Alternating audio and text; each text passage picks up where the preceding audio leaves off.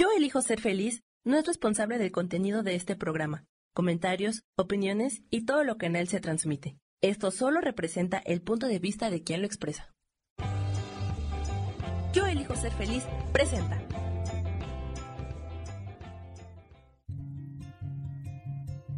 Volver a brillar, volver a sentir vitalidad. Bienvenido al programa.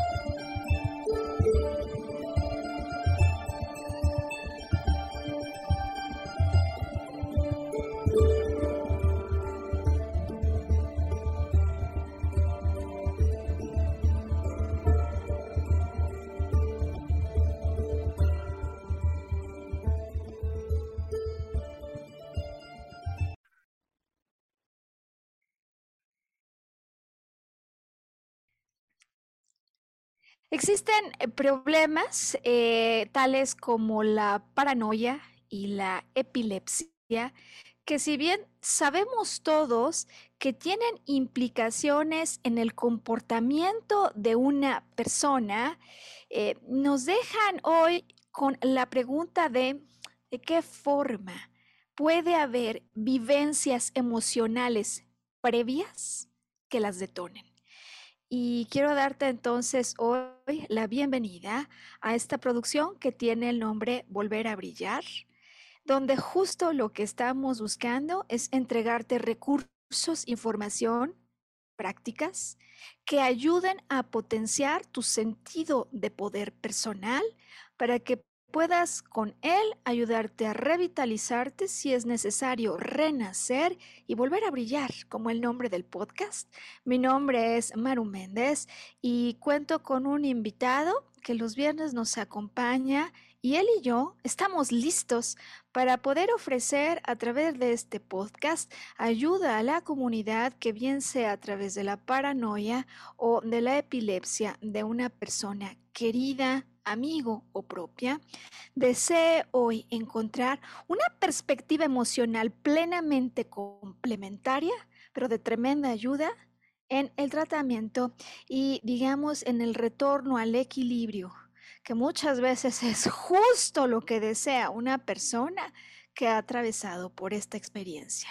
Sergio Cuellar, te doy la bienvenida y el agradecimiento por acompañarnos hoy, que tenemos un programa tan especial.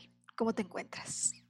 Un saludo a todos, un saludo para ti, Maru, y bueno, muy emocionado con un tema muy interesante el día de hoy, el cómo la reacción en cadena, ¿no? Dice un, dicho, un aleteo en Nueva York se siente de distinta forma en, este, en China, ¿no? Cómo todo tiene un efecto este, concatenado y cómo todo puede eh, tener, tanto para bien como para mal, consecuencias. Eh, y que lo digas, y que lo digas a la luz de lo que hoy vamos a platicar, em, quizás compartir, ¿no, Sergio? Bueno, pues desde luego cada semana Sergio y yo platicamos acerca de el motivo de la producción, ¿no? Semanal. Y en esta ocasión, desde luego, ya teníamos previsto hablar sobre esto a lo que usualmente le llamamos cuando llueve sobre mojado. ¿No? Es decir, una cosa tras otra cosa, tras otra cosa, y, que no son cosas cómicas, sino aquello que vivo como un drama, tras otro drama, tras otro drama, es decir, tragedia tras tragedia, que eventualmente uno dice, no, o sea, ¿cómo puede ser de pronto que en la vida tantas cosas se acumulen? Y me refiero a asuntos tanto en la vía eh, emocional, que uno sabe que ha encontrado algo que le ha generado una enorme turbación, como en el sentido padecimiento y muchas veces intrincándose o uno y otro acompañándose. Eh, y, bueno, digo que Sergio y yo teníamos ya una pauta. Eh, y por supuesto íbamos a hablar de algunos casos que particularmente en los últimos días de manera interesante se han presentado de personas con varios tipos de cáncer al mismo tiempo, simultáneos a los que he estado ayudando. Y sin embargo, de pronto, porque así nos pasa, ¿no, Sergio? Eh, nosotros ponemos la intención y estamos ciertos también que al hacerlo, siempre también hay una suerte de destino que nos marca un norte y, justamente hoy pues resulta que es la tía de una joven de 27 años quien nos entrega la historia que te voy a compartir. Es una historia, un caso desde luego práctico en donde hablaremos de los padecimientos eh, de los que hemos hablado al introducir este podcast, que si bien a lo mejor alguien diría, no, pues más que padecimientos en el sentido estricto, son asuntos de comportamiento, ¿no? Paranoia y epilepsia, pues la tía Sergio es la que nos entrega esta historia y me parece que además al entregárnosla, hoy nos da una tremenda posibilidad de explicar otra forma de aplicar descodificación. Cuando por algún motivo a lo largo de la historia en cuestión hay huecos, momentos donde no se sabe qué pasó, pero a la luz de lo siguiente que ocurrió, podemos tener una perspectiva, y siempre lo decimos, descodificación, arqueología emocional. Sergio, es para nosotros una propuesta complementaria que se subordina al diagnóstico preciso que una autoridad médica ha determinado eh, y que, bueno, desde luego complementario, pero en muchísimos casos. Entonces, hoy vamos a hacer algo distinto en términos del orden en el que seguimos normalmente nuestro, nuestro vuelo, ¿no? En la producción. Por supuesto, Sergio arranca con un ejemplo que nos va a permitir establecer como una analogía, ¿no? Y pues vamos calentando motores con este ejemplo que nos va a llevar en una dirección, él ya ahora lo va a contar y que desde luego nos explica eso que de otra manera luego vamos a explicar. En la segunda parte, Sergio, del programa auditorio, eh, me gustaría hoy entregar 10 elementos sencillos, sintetizados, pero que a una persona que no ha tenido el más mínimo contacto con temas de arqueología emocional, de descodificación biológica y o emocional, en este caso ambas, eh, le puede ayudar como un buen punto de partida, es decir, las bases mínimas, ¿no? Uniformes, pues, desde las cuales partiré a explicar con todo detalle la historia del caso y digo, anticipo, Sergio, que creo yo que nunca había tenido acceso a una historia de tal intensidad emocional. Eh, desde luego, pues no es una historia para, para escuchar con niños, ¿no? Entonces, eh, pues lo queremos compartir, pero me parece que más allá de todos los temas de arqueología emocional, será una historia absolutamente verídica y reciente que nos entrega esta, esta tarde una enorme de cantidad de temas sobre los cuales reflexionar, obtener conclusiones personales. Y desea que a la tía y a la familia, Sergio, con dedicatoria especial y agradecimiento por haber puesto en mis manos los detalles de la historia, desde luego en espera que llegue la luz verde del psiquiatra que atiende el caso neurólogo, ¿no? Em, que permitirá que arranquen los trabajos de índole emocional y psicológica y ya explicaré por qué, pero muy útil incluso me parece esta producción y por eso digo que la dedico a ellas y a todas las personas que se puedan encontrar bajo una situación en la que estos dos temas sea un asunto de preocupación. Información que de solo escucharla estoy segura que permitirá empezarse a formar una perspectiva más amplia, enriquecedora y seguramente orientadora de cómo proceder en materia de lo emocional para ayudar en el proceso de regreso al equilibrio, a la estabilidad, que si todos deseamos, ahora imagínate si no, Sergio, quienes viven situaciones de paranoia y epilepsia si no van a enfrentar. Entonces, haremos el, el caso práctico, pues, y al finalizar entonces, Sergio, hoy digo que invertimos el orden, explicaremos a la luz de la historia y de sus detalles, en qué consiste la lectura de la vivencia emocional, el famoso bioshock, ese momento de estrés intenso, profundo, vivido en soledad, como si yo no tuviera solución y por supuesto en ese momento sin posibilidad de hablar, ¿no? Eh, que pudo haber condicionado todas estas dos cosas cuando la chica hace, pues diremos, un mes y medio atrás no reportaba ninguna de estas dos cosas, ¿no? Eh, empezamos con la historia, Sergio, ¿te parece? Eh, además, a mí me gusta mucho esto que he escogido hoy para presentarnos y, me recuerda algo que pues de joven veía con, con mamá. Así que Sergio, ¿qué nos traes hoy para iniciar el podcast? Bueno, el día de hoy vamos a platicar de una película de 1968. Wow. Para que familiarizado este, pues, con un gran actor, que fue un, un, icono cómico de aquellas épocas de la década de los 70s y los 80s. Estamos hablando de Peter Sellers. Y estamos hablando de la película La fiesta inolvidable, que es algo que nadie se puede perder porque todavía en la actualidad este, presenta una serie de situaciones realmente cómicas, ¿no? Y básicamente se trata de un actor de, cine que está grabando una película en el desierto. Y pues es un actor muy torpe, ¿no? Entonces, por accidentes de la vida, de repente incendia la escenografía y tiene una fricción directa con el productor, el cual lo despide y le dice que no lo quiere volver a ver en su vida.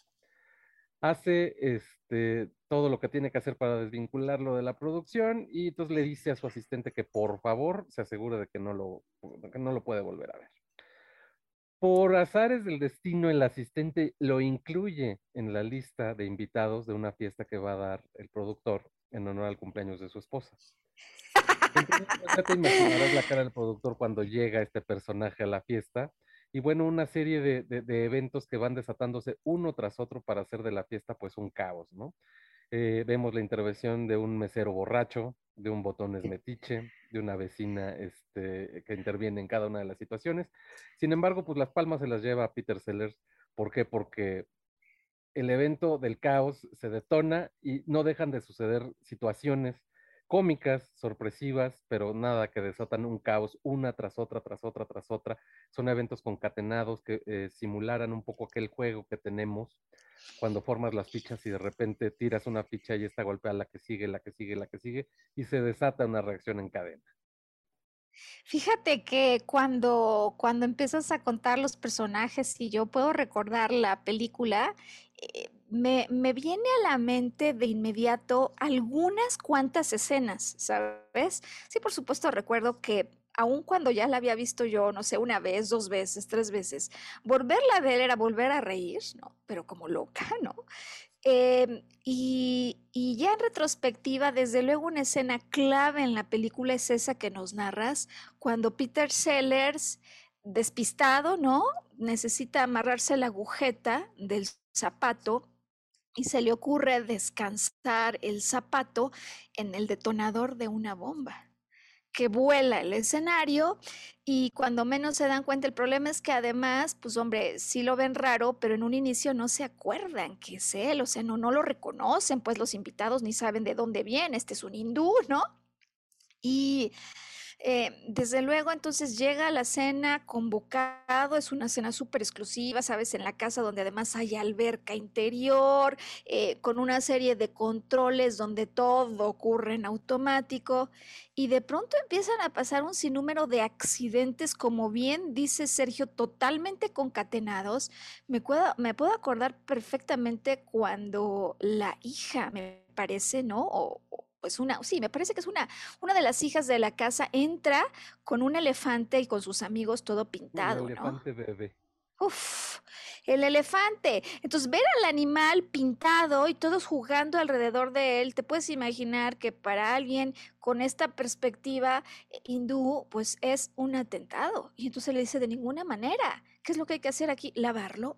Y de pronto, cuando menos te das cuenta, porque además tiene una capacidad de meterse en un conflicto tras otro, tras otro, cuando menos lo viste venir, ya está la casa llena de jabón y espuma volando por todos lados. Eh, entra al baño, otra escena que recuerdo muy bien, se le cae un cuadro, pero el cuadro se mancha, agarra un papel, lo trata de limpiar, mezcla toda la pintura. Y bueno, pues desde luego es una producción que está hecha con el espíritu de hacer reír, pues es una comedia, pero me parece que en la elección nos entregas hoy el ingrediente esencial de aquello sobre lo que queremos conversar y es cuando un problema da surgimiento a otro que luego activa a su vez otro y cuando te das cuenta, eh, a diferencia de la vía que toma esta película, a ver, si tú y yo hubiéramos sido los propietarios de esa casa, la historia termina en una tragedia, ¿me explico? Eh, ellos lo pintan como una comedia y la verdad que me parece que es muy efectiva, pero finalmente es la historia de una tragedia para aquel que vive los impactos de esta cadena de problemas y consecuencias uno tras otro. De la misma manera que entonces hoy em, decía que creo que no podría haber tenido en mis manos una historia de características tales como la que hoy les voy a narrar. Y sabes, Sergio, hombre, en mi preparación para esto, mira, tengo varias hojas.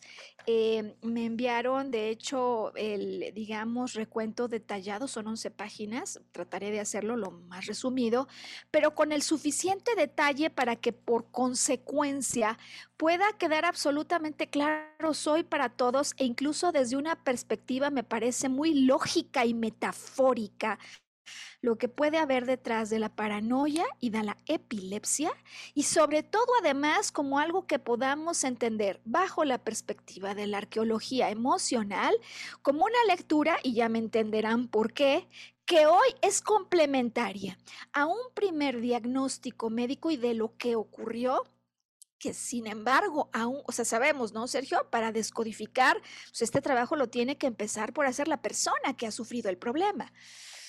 Pero ¿y si la persona se encuentra, como en el caso de esta joven, apenas transitando el regreso a un estadio, digamos, que se podría considerar normal? ¿Hay algo más que los familiares pueden hacer? ¿Habría pautas su información que al contemplar pudiera ayudarnos a fortalecer, digamos, las maniobras de apoyo a aquel que lo ha vivido? Y la respuesta es por supuesto que sí. Así que nuevamente damos agradecimiento a, la persona, a la tía que nos entrega esta información. ¿Y te parece, Sergio, en cuestión de tiempo? Veo que es momento de hacer una primera pausa. Le vamos a pedir a Sam que aquí nos ayude con el mensaje en el que ponemos datos de contacto. Y aprovecho yo, Sergio, para invitar a todas las personas que así sientan resonar, eh, digamos, en su interior con esta invitación. Estamos teniendo jornadas de salud consciente, así le llamamos. Es un taller, un retiro, eh, del 8 al 10 de abril en Tepoztlán, en donde estaremos buscando entregarte de la manera más práctica y sencilla, incluso si no tienes la más mínima idea previa, de qué es descodificación o de qué es arqueología emocional. Bueno, pues eso no nos importa porque lo que queremos es hacértelo sencillo, en un ambiente súper cálido, donde a lo largo de tres días de experiencias pueda darte yo las simientes básicas, es decir, cuáles son las 10 cosas principales que yo debo saber, los 10 esenciales, si quisiera entender la causa raíz emocional detrás de un padecimiento, de una enfermedad, de un síntoma, de una dolencia o incluso de una vivencia repetitiva que cada que se presenta en mi vida tiene el mismo desenlace y me lleva exactamente al mismo tipo de frustración o emoción paralizante, eh, como esas que muchas veces ocurren, ¿no, Sergio? Cuando por más que busco no consigo trabajo, por más que lo quiero no consigo marido, o siempre que salgo con alguien acabo sintiéndome abandonada o me duelen las separaciones que se producen, etcétera, etcétera, etcétera. Tres días donde vamos a darte los básicos, además con experiencias vivenciales para poder, eh, digamos, llevarte de primera mano, em, pues la vivencia de lo que significa el manejo a nivel consciente, a nivel subconsciente y a nivel inconsciente. Te puedes imaginar, Sergio, estamos fascinados con esta posibilidad y por supuesto, si, si hay dudas, te va a poner allí Sam nuestros datos de contacto para poderte auxiliar. Y pues ya volvemos porque el día de hoy, vaya podcast, Sergio, vaya historia la que tenemos frente a nosotros. Ya volvemos. Sergio, pues estamos listos, ¿no? Para esta segunda parte. Em, decía yo al arranque del podcast que he preparado 10 puntos, los que me parece que en esta ocasión quisiera entregar a quien posiblemente no ha tenido, en efecto, contacto con temas de arqueología emocional o descodificación. Porque son 10 cosas que si las podemos tomar en cuenta nos van a ayudar a poder comprender mejor y sacarle incluso más jugo a lo que vamos a reflexionar a raíz de la historia que les voy a ir contando y que Sergio y yo pues vamos a ir a momento a momento eh, pues conversando, ¿no, Sergio? Son entonces estos 10 puntos y seguro, pues eh, para ti, Sergio, no, no hay ninguna duda al respecto, ¿no? Porque él nos, nos, nos sigue acompañando siempre y presenta el punto de vista de la persona que sin tener acceso a esta información puede tener dudas, así que nos pregunta en el momento en que lo necesita, pero de alguna manera quienes han seguido con nosotros la producción, seguramente esto lo encontrarán ya bastante familiar. En primer lugar, Sergio, auditorio, eh, bajo la perspectiva de la arqueología emocional y de las simientes, de sus descodificación biológica, enfermedad no es un problema. Enfermedad es una solución.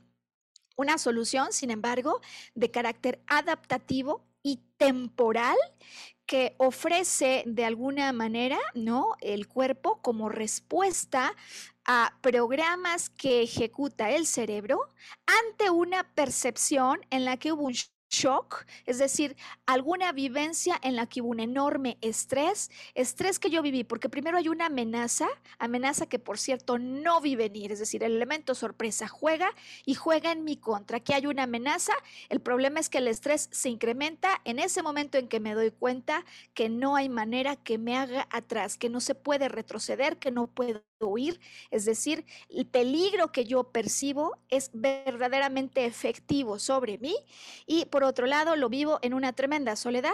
Estos cuatro elementos entonces son eh, pues los elementos que caracterizan entonces la generación de un bioshock que tendrá entonces, digamos, es la señal de alerta o de alarma al cuerpo para que el cuerpo pueda ayudar a resolver el asunto en cuestión en lo que la persona encuentra una solución definitiva ante el mismo. Esto me refiero cuando hay temas de percepción eh, pues emocional.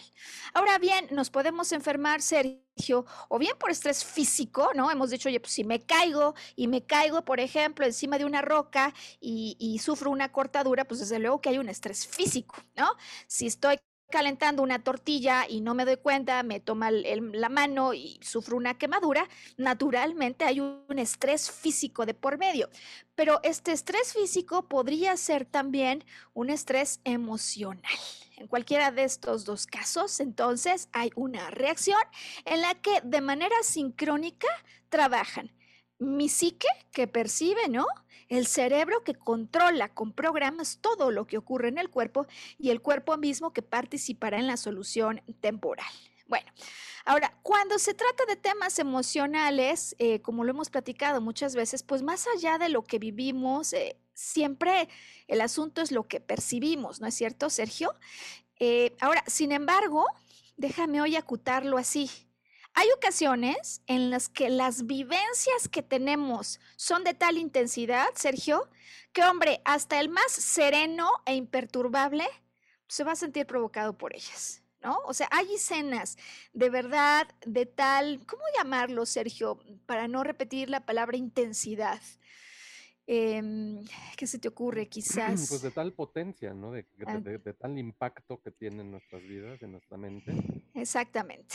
Eh, y, digo, si no, si no la palabra exacta, seguramente al acabar de platicar hoy la historia se te va a ocurrir un descriptivo muy atinado.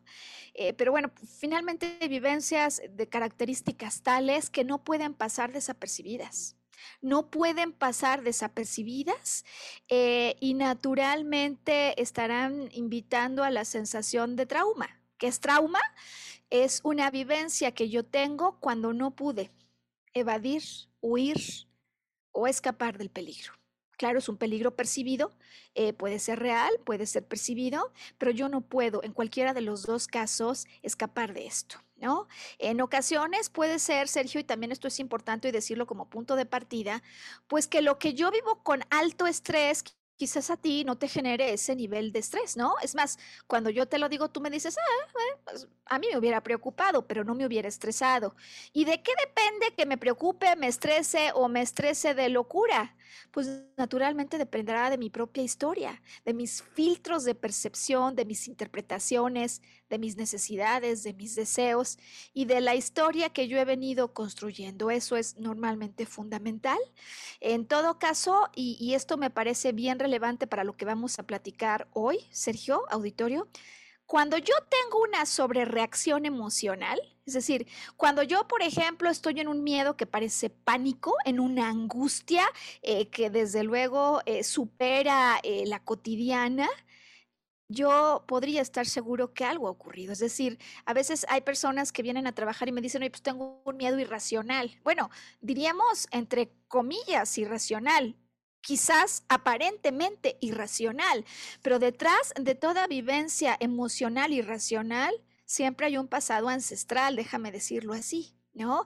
Y, bueno, como en el caso de hoy, eh, lo platicaremos, eh, lo que aparece como una primera generación de enojo, Sergio, pues no puede ser un enojo irracional, o sea, estas cosas no pasan cuando sentado, por ejemplo, un día mirando a la ventana, no pasa así, es decir, tiene que haber ciertos detonadores y a investigar eventualmente si lo que ocurre ocurre por primera vez en mi vida.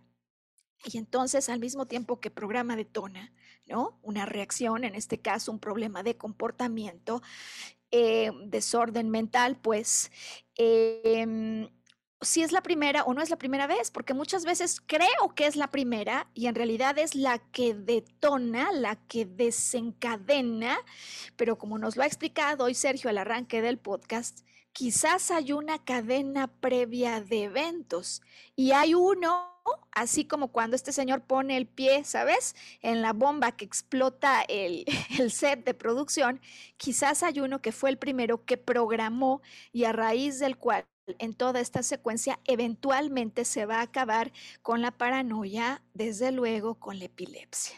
Entonces hay que saber que detrás de toda emoción aparentemente irracional, sea miedo, sea enojo, em, habrá siempre un pasado que hay que investigar y pues que naturalmente además, Sergio, cuando yo estoy tratando, por ejemplo, a través del enojo de hacer expresiones que permitan que salga esta furia que guardo por dentro, es porque hay una emoción no liberada por dentro que está buscando una forma de surgimiento. Y si no es así, surgirá de otra manera, pero eventualmente va a estar buscándose que vengan las condiciones propicias para poderse liberar. Esto significa, Sergio, auditorio, y lo vamos a ver hoy, repito, que en ocasiones, Sergio, cuando yo estoy interactuando con alguien, aun cuando ni siquiera esté paranoico, ¿eh? quiero explicarlo, en lugar de ver en esa interacción mi presente, en esa interacción estoy viendo el pasado. Y estoy segura que Sergio nos lo va a recordar esto cuando estemos en el proceso de contar la historia. Como a veces en el presente no estoy viendo el presente, sino que estoy viendo el pasado.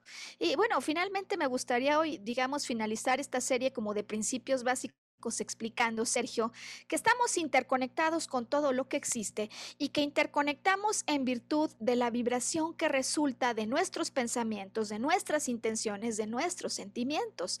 Existen eh, escalas eh, que se han estudiado en función de la vibración que provoca el estado de alegría, el estado de odio, eh, el estado de amor, etcétera, etcétera, etcétera, con los que se construyen escalas. Y hay ciertas definiciones que hablan de la emoción de amor expandido o sentimientos que finalmente nos hacen sentir así, ¿no? Expandidos, en gozo, en plenitud, en total satisfacción. Hay algunas que les llaman neutras, y algunas otras emociones eh, o incluso que luego se vuelven estados anímicos, es decir, cuando la emoción ya no es una reacción inmediata, sino que se empieza a prolongar en el tiempo y me quedo ya bastante tiempo en esto.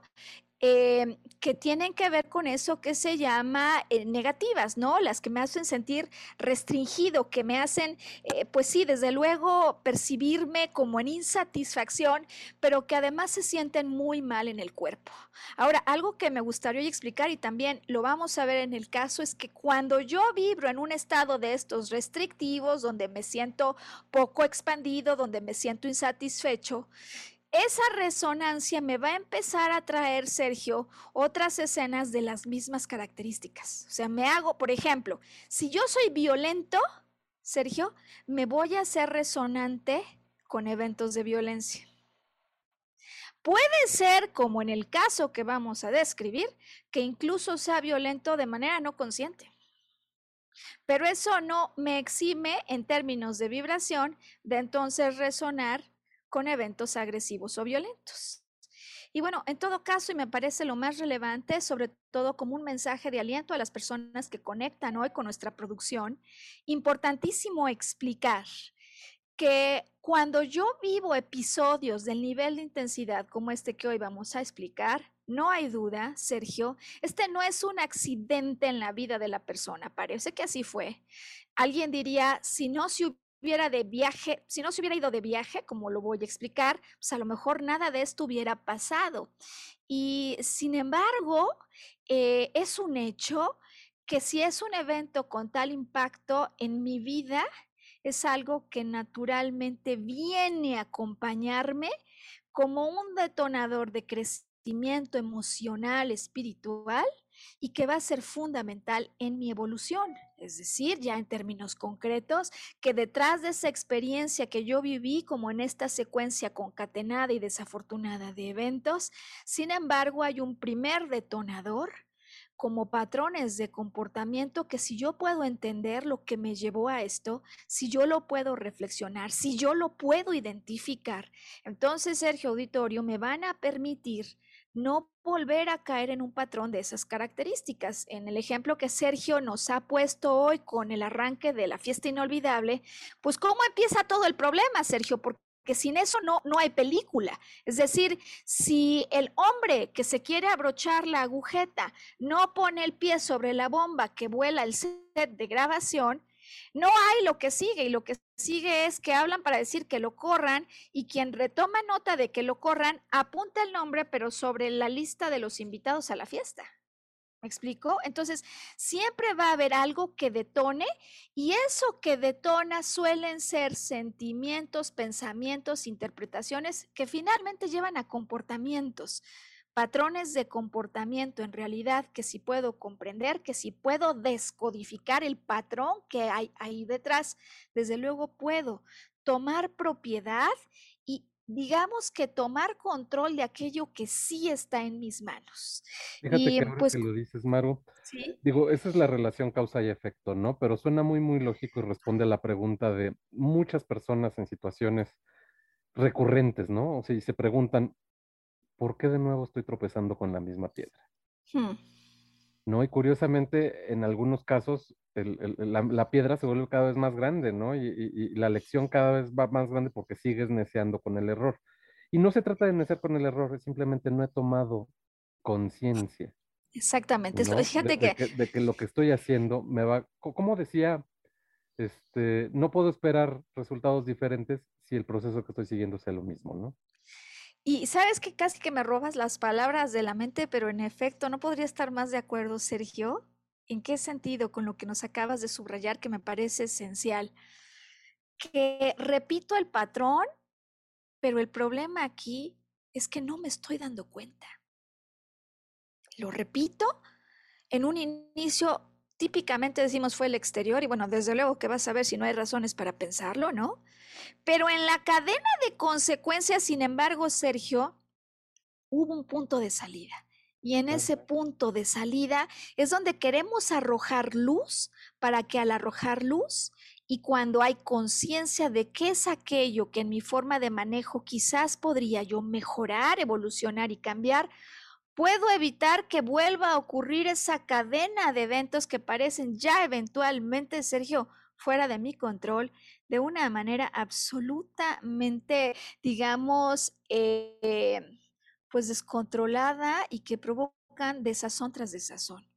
Oye, pues no sé si estés de acuerdo viendo el reloj, es momento de hacer la segunda pausa del podcast y cuando regresemos, estoy lista, Sergio Auditorio, para ir por los detalles de esta historia y poder concluir el podcast explicando a raíz, a la luz de la historia, qué significa paranoia y qué significa epilepsia y seguramente el auditorio, Sergio, nos va a ayudar a descodificar Digo en la lectura por lo pronto que se hace de lo que pudo haber pasado, entregando en esta ocasión esas hipótesis a la familia como digamos, a efecto que esta información fortalezca su manejo y acompañamiento, desde luego a reserva que la persona que ha vivido esto tenga luz verde para iniciar su trabajo emocional, psicológico, para poder dar con esa causa raíz.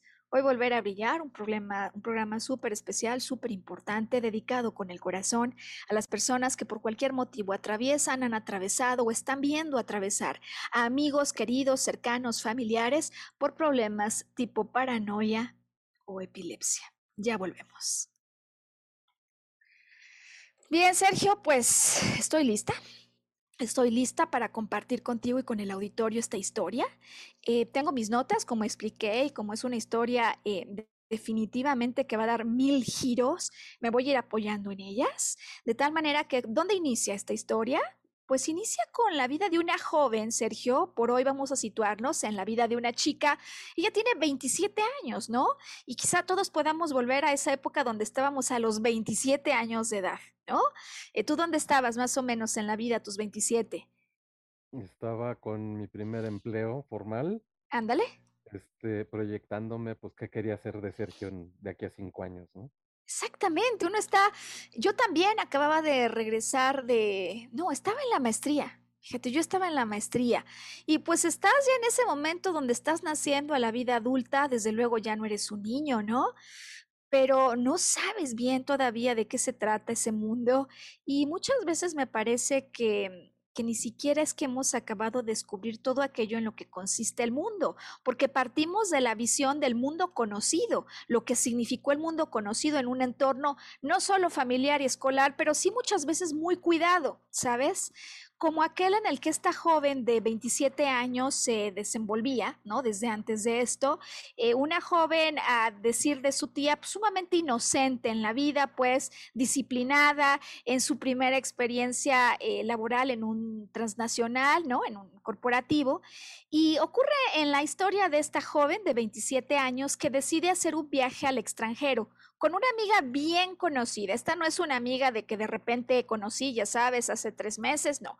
Una amiga tenía más de 10 años de conocerse, se habían conocido estudiando y bueno, 10 años de conocerse, dejémoslo, digamos, con el adicional de aparentemente, aparentemente se conocían, ya habían viajado juntas. Esta no era la primera vez que viajaban juntas y bueno, pues el viaje ocurre a un parque de diversiones en Estados Unidos, ¿no? En California, ¿no?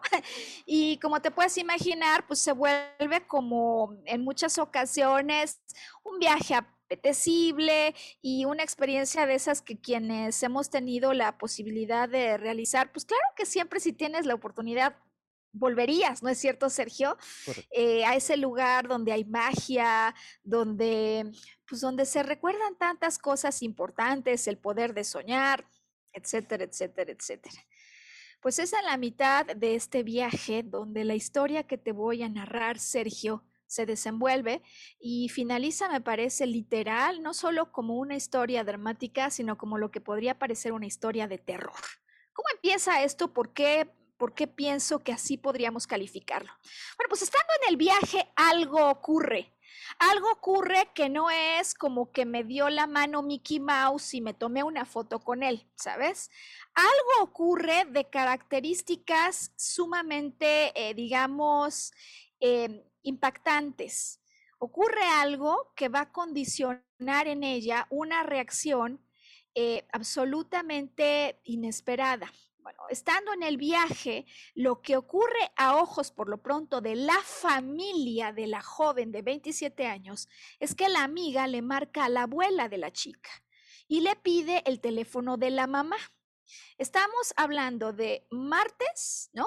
5 de la tarde. Te voy a ir contando la escena como fue ocurriendo a lo largo de las horas y los días. Esto es martes, ya llevaban varios días de viaje y recibe la abuela la llamada para pedir el teléfono de la mamá.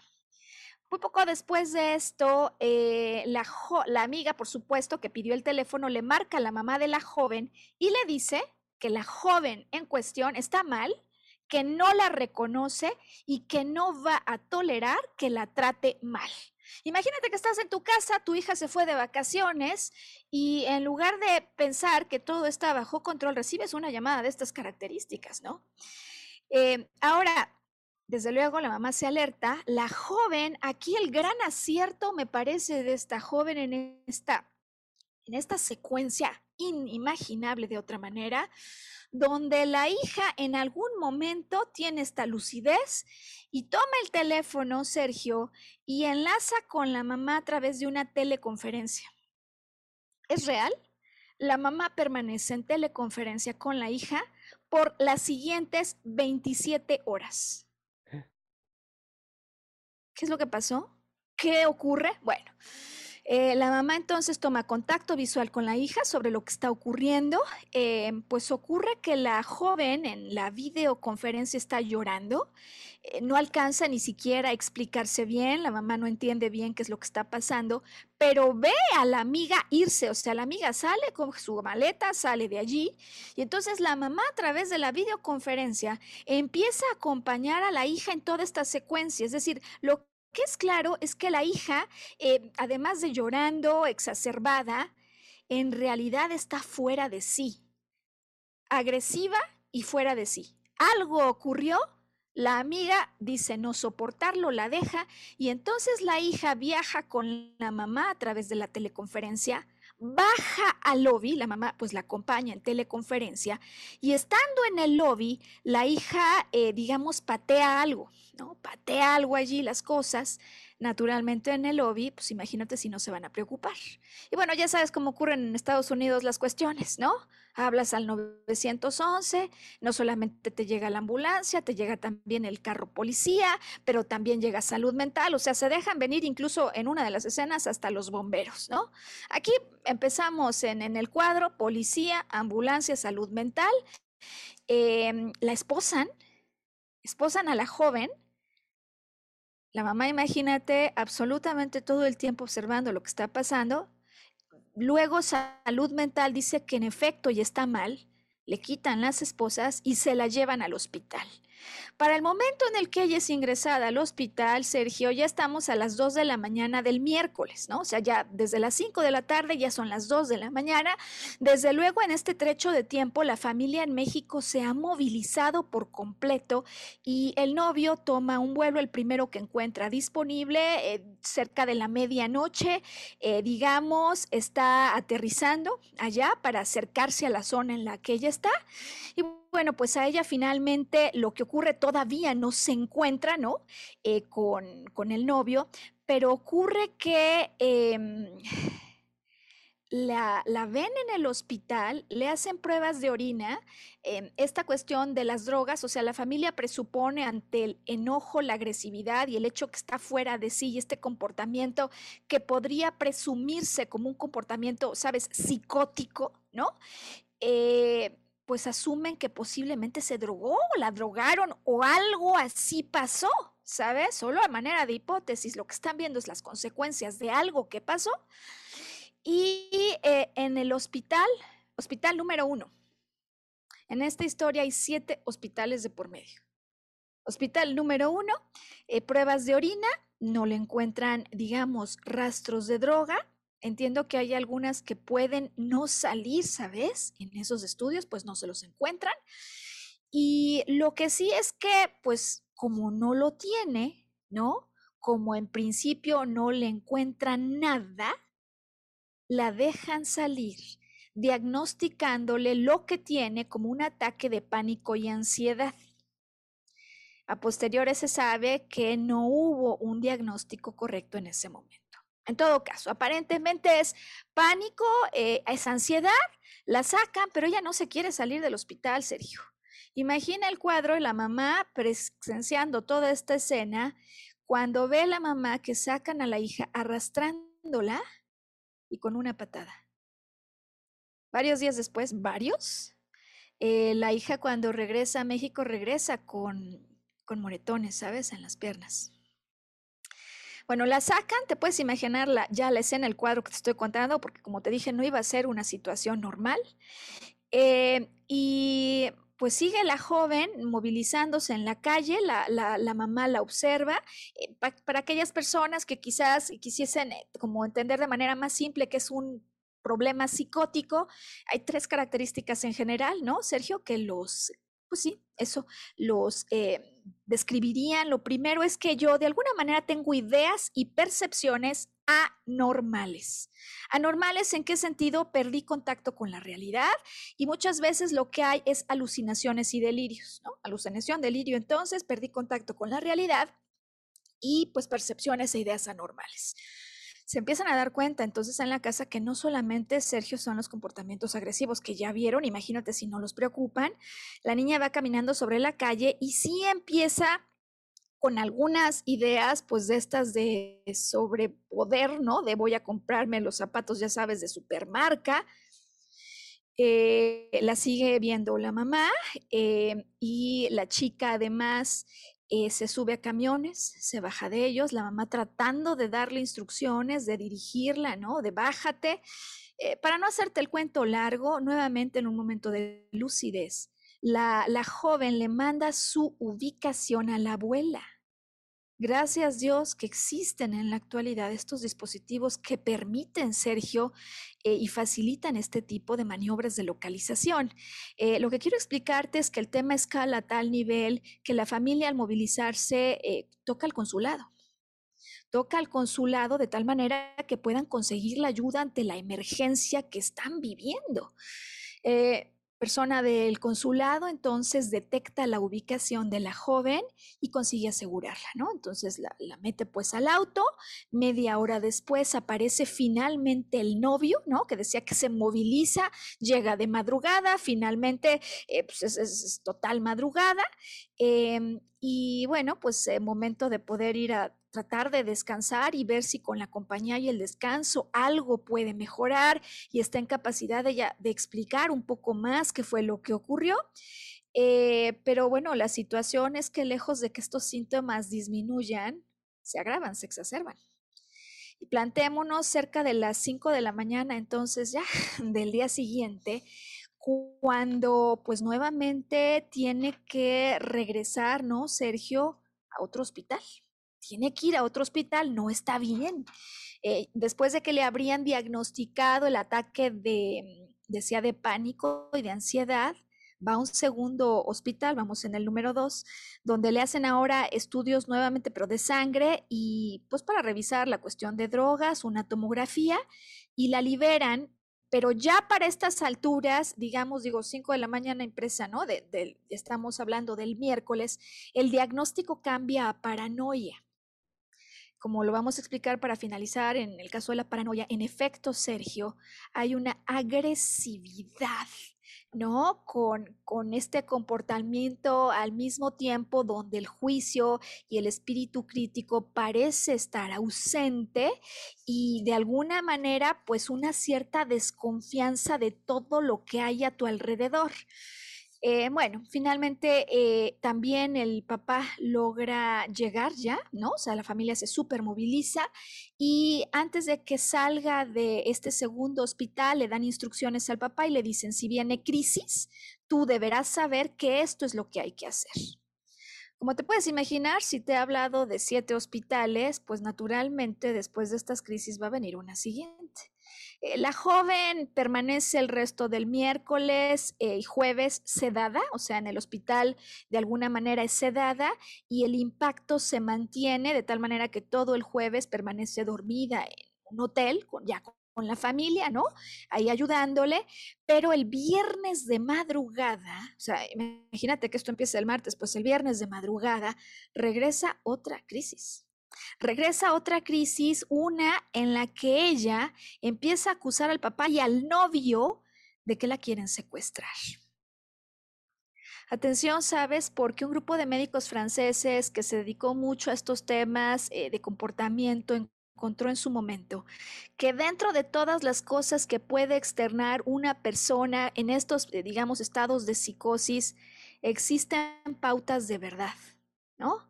El caso, y además, ¿te acuerdas que decía, no vemos el presente muchas veces en nuestras relaciones sin necesidad de estar paranoicos? sino que vemos el pasado.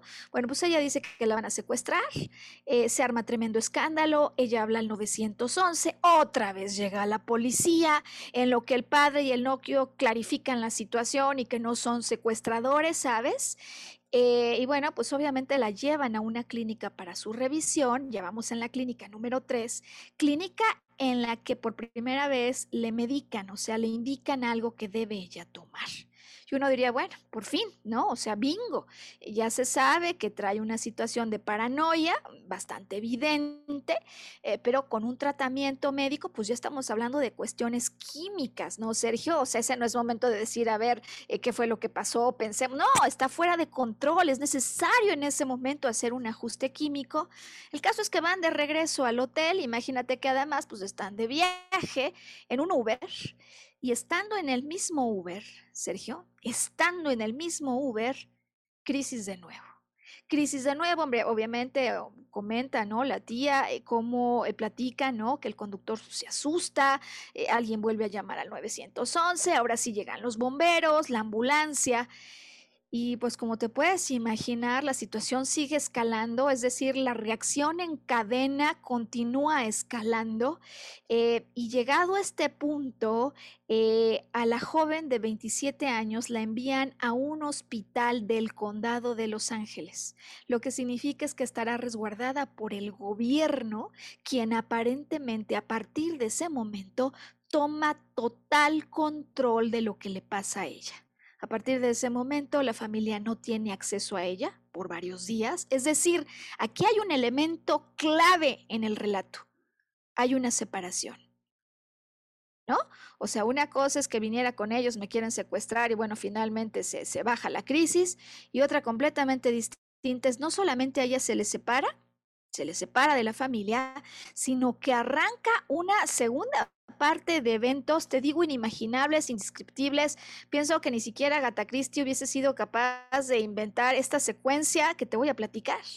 Bueno, pues entonces se queda tres días en un hospital y es trasladada a otro centro psiquiátrico. Llevamos en el quinto. Em, esto la sabe la familia por ayuda del consulado, ¿no? Quienes les informan. Ya es sábado, Sergio, ya es sábado, solo que este traslado ocurre cerca de las 11 de la noche. O sea, hagamos una pausa aquí. ¿Tú te puedes imaginar esta joven? Lo que está viviendo. O sea, si ya venía... tendrá sus ratos de conciencia, ¿no? Exactamente.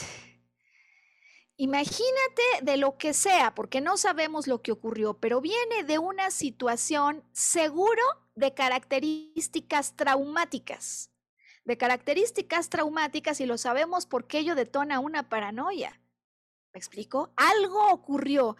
No sabemos si fue drogada, si hubo violencia, si la quisieron secuestrar. No sabemos, porque por cierto, la memoria de la joven permanece intacta hasta antes del martes. A partir del martes, no hay una memoria lúcida, Sergio, y esta es una característica típica, ¿no? Seguro lo, recordarás de esos momentos donde vivimos cosas que son impresiones tan fuertes que eventualmente hay un bloqueo, ¿no? Y hay razones por las cuales ese material, que puede ser tremendamente eh, pues traumático y difícil, pues pasa a una zona no consciente. Bueno, pues imagínate, la joven, estamos Hablando de una joven con una vida perfectamente normal, que hacía unas semanas desempeñaba una vida como tú, Sergio, en un corporativo, abriéndose al mundo, cuando menos se da cuenta, es trasladada a otro hospital psiquiátrico. El sábado son cerca de las 11 de la noche. Em, va a otro hospital psiquiátrico por orden de un juez donde debe permanecer durante 72 horas y sin atención médica. Em, pasadas estas 72 horas, eh, digamos, em, pues ya estamos a una semana después de que todo esto comenzara, toda esta pesadilla. Nuevamente, Sergio, cerca de la medianoche, es trasladada a otro siguiente hospital. Estamos en el 6. Eh, pasa otras 72 horas, donde ya es finalmente diagnosticada por una médico con psicosis no especificada. Psicosis no especificada. Se viene una audiencia, siga imaginando la vivencia de la joven. Viene una audiencia eh, porque el juez que recibe el parte médico con base en lo que ahí se explica, determinan que la chica está en capacidad, si así lo desea, de solicitar su alta médica. Finalmente la chica consigue 13 días después de que todo estuviera iniciado, esta locura, el que pueda salir, hay que pedírselo una corte, ella lo pide y se lo conceden. Con ayuda del Consulado de México, se le traslada inmediatamente al aeropuerto para ser trasladada, pues obviamente, ¿no? Con familiares y todas las personas que le estaban eh, acompañando, inmediatamente a la Ciudad de México. Y te digo, se me quiebra la voz, Sergio. Es demasiado esto, ¿no? Eh, es una historia de esas que a uno de verdad le conmueven hasta las lágrimas, ¿estás de acuerdo? Correcto, ¿no? Pues es una historia que te marca, ¿no? Uf, o sea, es una historia, por eso decía, con un nivel de intensidad que me parece pocas veces, al menos por nosotros, visto, tocado, abordado así. Eh, obviamente llega a la Ciudad de México. Al día siguiente, la familia empieza a buscar opciones, pues porque no es que tuvieran ya, sabes, la cartera de nombres de médicos que se especializan en este tipo de padecimientos. Y el asunto es que un día después, la chica vuelve a ingresar al hospital. En esta ocasión, por dolor de cabeza, deshidratación y temores involuntarios. Siendo este el caso, como consecuencia de todo lo vivido, en el hospital ya bajo los cuidados médicos en México, tiene un nuevo diagnóstico. Su nuevo diagnóstico es epilepsia focal no motora en tratamiento, con cefalea secundaria, es decir, epilepsia, eh, y pues dolor de cabeza en consecuencia, ¿no? Ya no tiene crisis convulsivas, ya no tiene estos temblores involuntarios y reposa allí, ¿no? Eh, cuatro días, al cabo de los cuales es dada de alta. Eh, se le prescribe un reposo adicional de cinco días y 25 días después de que toda esta pesadilla hubiese iniciado, el médico en cuestión, una médico neurólogo, em, pues explica que dado que su enfermedad está bajo control y las convulsiones ya no son, ¿no? motoras, sino solo le llaman ellos cognitivas, sensoriales, ella continuará bajo una estrecha vigilancia neurológica, pero pasado ese reposo de cinco días, si nada cambia, está en condiciones de volverse a integrar a un trabajo. Y la historia digo que es tan reciente como que la chica está reintegrándose apenas, ¿no? Laboralmente hablando. El médico tratante ha explicado que desde luego se trata de problemas, primero en el orden, Sergio, que hay que estabilizar bioquímicamente, ¿sabes? Primero bioquímicamente para después proceder, por supuesto, naturalmente, con el proceso psicológico emocional que ameritaría el caso. Y pensando en esto, con agradecimiento profundo a la tía, decía que nos ha hecho llegar esta historia detallada a la madre con cariño, ¿no? Para ellas, desde luego para la joven y sus familiares y para cualquier persona, Sergio, que pudiera estar atravesando por una situación de estas características. Entonces, eh, digamos que esta última parte en el podcast, donde en primer lugar querríamos explicar que cuando hablamos de arqueología emocional y descodificación estamos hablando de una contraparte emocional, ¿no es cierto, Sergio? Y siempre buscamos que sea la persona que vivió esto quien al estudiar los posibles conflictos que se vivieron pueda recordar una imagen, una escena que es la que detona todo esto o que puede ser una consecuencia de otra imagen, de otra imagen, de otra escena, y así como nos ha explicado hoy Sergio en la historia de arranque. ¿Qué significa la paranoia, Sergio? Eh, ¿Qué significa la epilepsia? Eh, propósitos de eh, descodificación y además muy importante porque creo que en este caso donde el rompecabezas no está completo, donde pues ni siquiera sabemos si en algún momento lo estará, ¿sabes, Sergio? O sea, hay información que de momento se ha borrado de la mente consciente. A veces el recuerdo viene, a veces no, a veces simplemente la mente lo que entrega son símbolos, ¿no? Protege la mente finalmente, pero lo que sí podemos saber son las posibles causas emocionales que dieron lugar a esto y, creo que con ellas, además, Sergio, hoy la tía, desde luego la familia, la mamá, desde luego la, la, abuela, pues todos ellos podrían tener pistas adicionales en términos de lo que se recomendaría para el manejo complementario emocional. ¿Qué es paranoia? Lo voy a ir contando, Sergio, y me vas a decir pues un poco tus opiniones y cómo observas, porque me parece que mucho de esto va a ser bastante obvio. Paranoia es un conflicto en el que hay dos conflictos o vivencias emocionales importantes. Ajá. Eh, la primera de ellas es miedo por la espalda. Miedo por la espalda, ahorita explicamos. Miedo por la espalda, Sergio, pero además en la misma imagen, en el mismo evento, no solo es que siento miedo a algo que sentí como que vino por la espalda, no lo vi venir y es como si me tomó, como ya sabes, ¿no? Eh, absolutamente desprevenida y alguien podría decir hasta, incluso sintiendo que sentí como el cuchillazo, sabes, por la espalda, con quien menos imagine que iba a pasar, pero caracterizado además por una enorme emoción, un conflicto en ese instante, en el shock de vulnerabilidad, paranoia, miedo por la espalda con vulnerabilidad.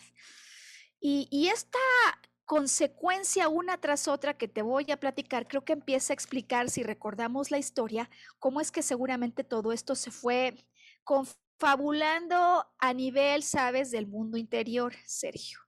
Porque si bien no sabemos qué pasó con precisión, de hecho ella misma no lo sabe explicar, en el sentido biológico, la paranoia me ayuda a huir de una realidad que desde luego en términos emocionales, Sergio, no solo es insoportable, sino que además persigo, digo, percibo como realmente peligrosa. Huir para evitar, esta es la idea, yo quiero huir para evitar, pero el asunto es que como me siento susceptible y vulnerable, entonces me vuelvo agresivo o agresiva.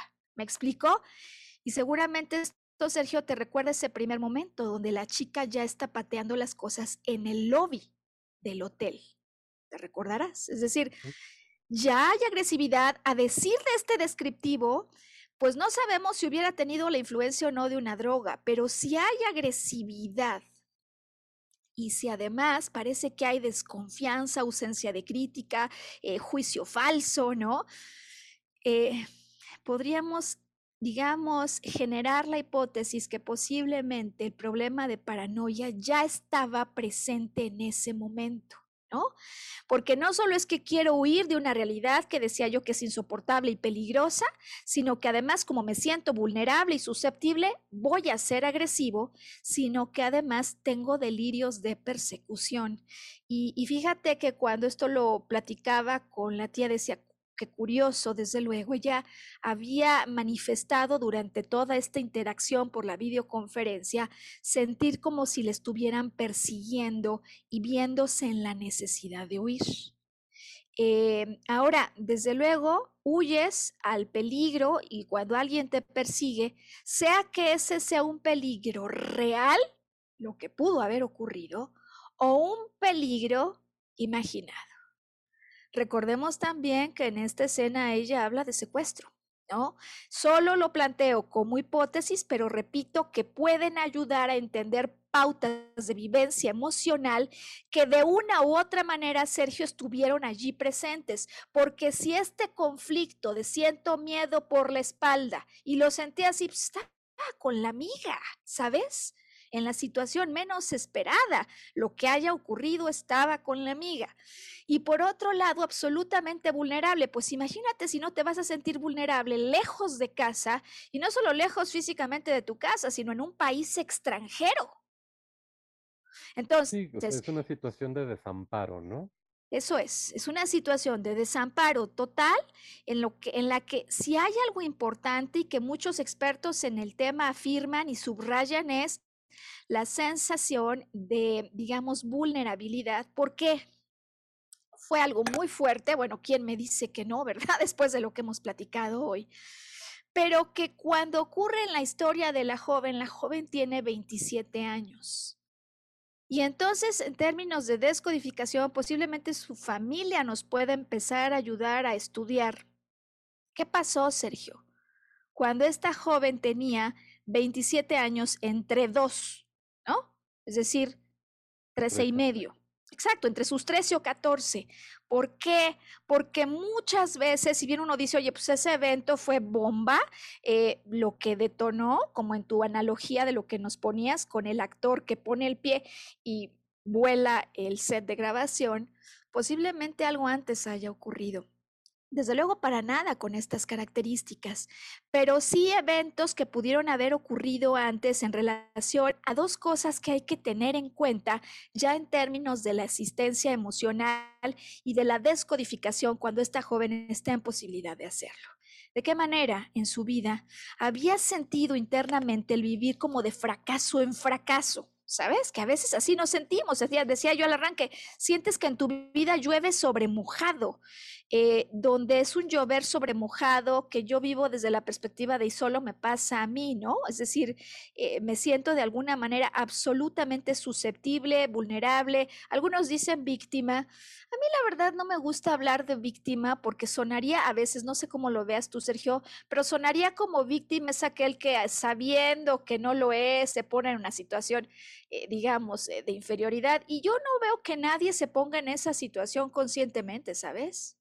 O sea, es verdaderamente una sensación de vulnerabilidad y desde luego importante a estudiar el ambiente familiar y las carencias afectivas o el desarrollo psicoemocional, incluso psicosocial, que pudo haber en ella, porque a veces algunos vivimos en unos ambientes realmente muy protectivos, que sin duda fabulosos, uno vive una vida en una esfera, ¿no? Y decimos en una burbuja color de rosa, en un castillo espectacular, que desafortunadamente cuando luego uno sale a la vida, pues la vida no es ese castillo y uno no tiene ni siquiera en los ojos los lentes de maldad puestos como para poder intuir oler un peligro afuera.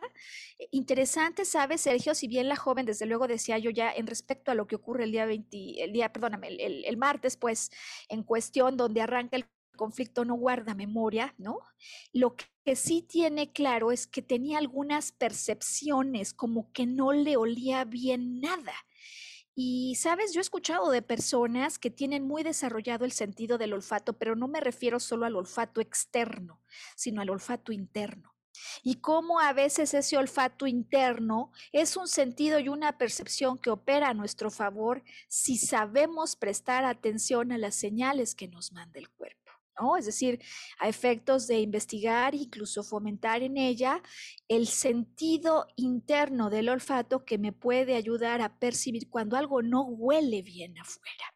Resumen, cuando en su historia ha habido, si ha habido la sensación de fracaso en fracaso, de, soy un poco víctima, decía, de las circunstancias, y si bien la palabra no me gusta, de alguna manera me siento como vulnerable ante lo que ocurre afuera, porque repito que en el caso de la paranoia hay miedo por la espalda con vulnerabilidad. Ahora bien, ahora bien, Sergio, la epilepsia. O sea, si alguien diría, oye, no, ¿cómo? O sea, esto no fue bien diagnosticado, pasó antes, eh, ¿De qué manera juega? ¿Fue una consecuencia en esta cadena de factores? Porque te podrás imaginar, Sergio, pues que naturalmente uno dice, oye, pues seguramente esto tuvo que haber sido de alguna manera provocado, ¿no es cierto? No, pues es que te establece una serie de, factores por los cuales ya no sabes por cuál ir, ¿no? No, es que claro, ¿por dónde? ¿Cuál, cuál fue la cadena?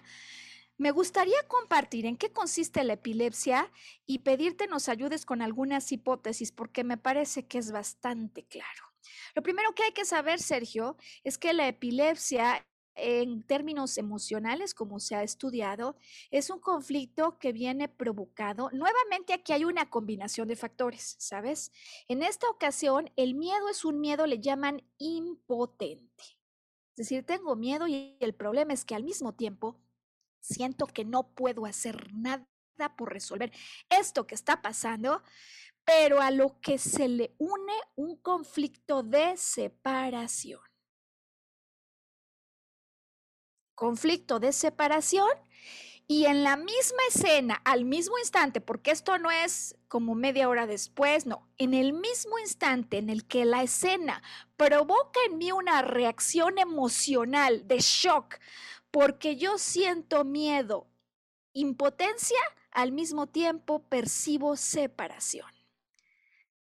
¿No te parece bastante obvio apuntar como, digamos, hipótesis de los eventos que ocurrieron al momento en el que la joven es retirada, digamos, de este contingente y entra en esta especie de hospital psiquiátrico, prisión, que incluso ella sí recuerda ya eso, le, narra, ¿no? A la tía como en uno de los tantos se sentía pues como que estaba en una prisión y había murallas y hospital psiquiátrico, ¿no? ¿No te parece una candidata, digamos, altamente sospechosa esta situación, Sergio?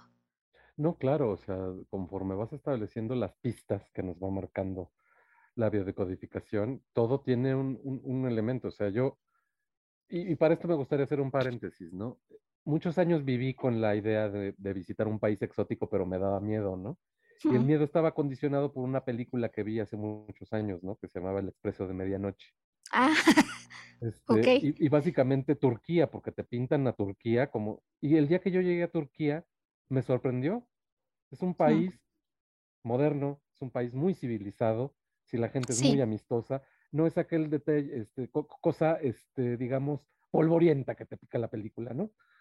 ¿Por qué narro esto? Porque a lo mejor en un ambiente completamente fuera de tu cultura, donde sientes que estás lejos de tu cúpula de protección donde te, puedes desenvolver, este, normalmente, uno, te sientes separado. Dos, te sientes desamparado, porque sabes que estás lejos de casa en un país donde realmente no eres importante como, como, como, como turista, ¿no? Este, tres, este, hay una situación donde me están confinando, me están, este, eh, digamos, abstrayendo y sustrayendo de un entorno normal. Pero eso me lleva a la siguiente interrogante. O sea, ahí podemos justificar epilepsia, ¿no? Pero la paranoia, creo que esto tiene sus orígenes, en, ahora sí que como esos programas de misterio, ¿no? Donde, donde tienen, tienen que investigar. Tiene sus orígenes en las primeras 24 horas de suscitado ese conflicto. ¿Qué pasó ese martes? Eso es. ¿Qué pasó? Lo que sí sabemos y me parece que además eh, me encanta, sabes, siempre con tus interpretaciones cómo amplías panorama. Yo digo porque pues veo al candidato de sospechoso aquel, aquel momento donde de hecho ella es separada primero, pero por otro lado, y quizás más, ¿no? Eh, luego la trasladan de medianoche, ¿no? Y no quiero ir a ese lugar pero tengo miedo, pero voy a ser separada todavía más, no sé a dónde voy y tengo impotencia, pero desde luego insisto en que yo estoy descodificando, digamos, aquí a manera a priori, a efecto de entregarle a la familia hipótesis incluso a ella, al momento en el que ella pueda estar en condiciones óptimas de tener el acompañamiento psicológico y emocional que desde ya pues hemos ofrecido, ¿no? A esta familia, Sergio.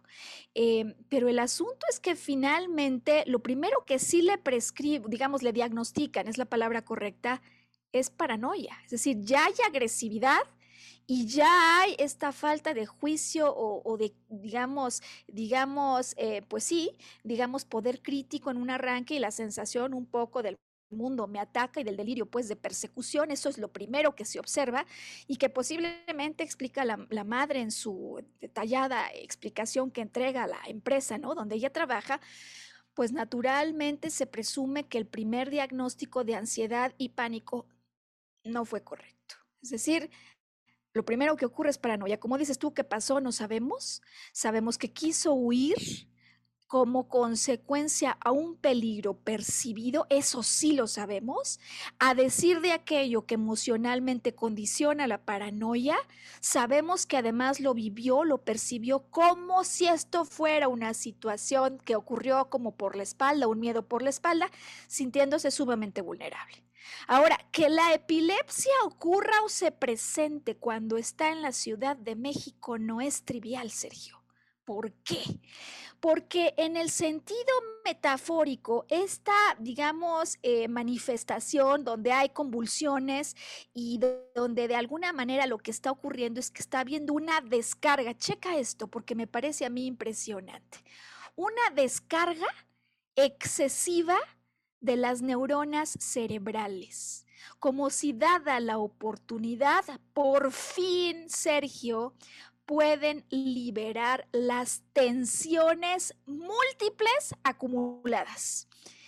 Y pues bueno, exacto, es decir, a partir de ahora en adelante yo creo que a nadie se le olvida lo que significa la epilepsia. O sea, en ese sentido de descarga, eh, el conflicto que viví de un miedo impotente y con separación, de alguna manera en su propia expresión y manifestación, nos explica lo que a manera interior se está tratando que ocurra, porque es como una pequeña muerte para volver a empezar. Es como poderle poner final en forma drástica a algo que ha ocurrido para que pueda venir después de esto una resurrección. Y vaya que esta joven de 27 años necesitaba y desde luego entenderíamos perfectamente hoy por qué ansiaba resucitar en casa. Vaya historia, ¿no, Sergio? Es decir, nos conmueve, nos provoca el pensamiento, nos provoca la reflexión, las ocasiones en las que los que no tenemos 27, ¿sabes, Sergio? Nos ponemos en situaciones de riesgo. ¿Cómo alertar las antenas, hacer caso, ¿no? A nuestra propia intuición era parte de los consejos que ya estando aquí, ya en este momento donde la chica, como dices, en esta estabilidad que ya está logrando, bioquímicamente hablando, pues puede empezar a tener diálogos de esta naturaleza eh, pues cómo poder hacer caso a la intuición y cómo estar más despierto a estas señales que normalmente siempre manda el cuerpo, pero sobre todo pues el reflejo metafórico, ¿no? En las explicaciones que hay de epilepsia, sabes que una que yo subrayaba y resaltaba y decía, me parece que esta es clave en el conflicto que hay de atrás, ¿no? De ese miedo. Eh, el miedo es yo no quiero ir a algún lugar determinado. Y el hecho de que no quiero, tengo miedo y me siento impotente, digamos que atina o pues lleva a la conclusión de una película de horror. Me da miedo y no puedo evitar ese miedo, no puedo evitar ir allá y lo peor es que estoy separado. Pues Sergio, hasta aquí entonces hoy lo que tenemos para compartir. Como te das cuenta, pues innegable que teníamos que cambiar los planes para el podcast y no podíamos perder esta oportunidad de compartir con el auditorio una historia que decía, agradezco infinitamente a la tía y a la mamá de esta joven por entregarnos esta historia, por permitirnos estudiar desde la perspectiva de la descodificación las posibles vivencias emocionales que ocurrieron para que dado el momento la joven pueda, a la luz de este tipo de información, desde luego estaremos felices de poderla acompañar, obtener propias conclusiones, ¿no es cierto, Sergio? ¿Dónde en el manejo? En el patrón de lo que yo sí puedo cambiar. Dado lo que ocurrió, tengo nuevas observaciones y una experiencia tal que en lugar de que siga pensando que mi vida es el viaje de un tren que va de estación en estación, donde la estación se llama fracaso, ¿cómo puedo yo hacer para, a partir de eso vivido, obtener una nueva conciencia como esa de la que nos hablaba Sergio? Y a partir de esta perspectiva ampliada y de esta serie de experiencias acumuladas, tomar decisiones en conciencia que permitan que mi actuar para todo lo que sí esté en mi control y en mis manos se vea fortalecido y para donde no importa lo que haya ocurrido, Sergio. De hecho, esa percepción falsa de fracaso en fracaso en realidad se convierte en el cimiento de un paso tras otro para una mayor evolución y un crecimiento interior. ¿Cómo te queda, Sergio, después de esta historia y los códigos que hemos hoy conversado? Pues absolutamente sorprendido, este, realmente impresionado porque hace mucho sentido todos los significados que hay detrás de los síntomas, pero sobre todo este, reafirmo mi, mi, mi, idea, ¿no? Realmente cuando tomas conciencia de las cosas, este, que, del cuadro que estás pasando, es cuando tu organismo como que resetea el sistema, ¿no? De alguna manera encuentras la solución psicológica y deja de manifestarse físicamente. Exactamente. Eh, pues bueno, Sergio, no hay mucho más que decir. Supongo que generará todo tipo de opiniones y comentarios, eh, pero creo que lo más importante es lo que nos llevamos cada uno de nosotros, porque quizás de manera distinta y por supuesto en otra proporción y de otras formas, pero posiblemente muchos de los que hoy escuchamos esta historia, por supuesto que nos llevemos cosas para reflexionar y cosas para hacer todavía un manejo más consciente de nuestra vida día a día.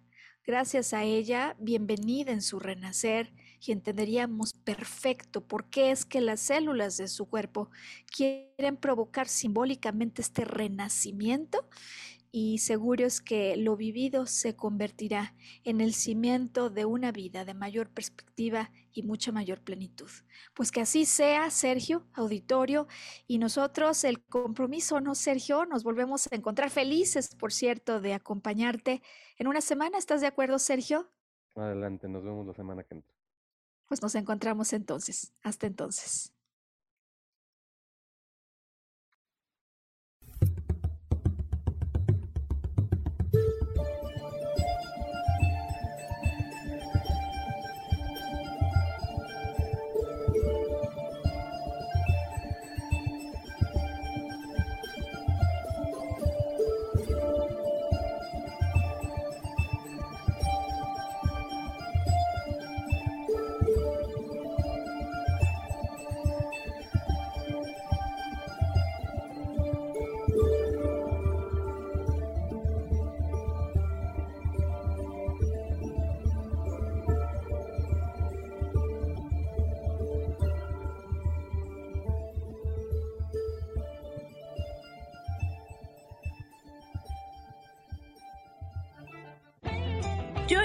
Feliz presentó. Volver a brillar. Recuperar la sensación de tu poder personal. Nos vemos en la siguiente transmisión de este programa. Esta fue una producción de Yo elijo ser feliz. Derechos reservados.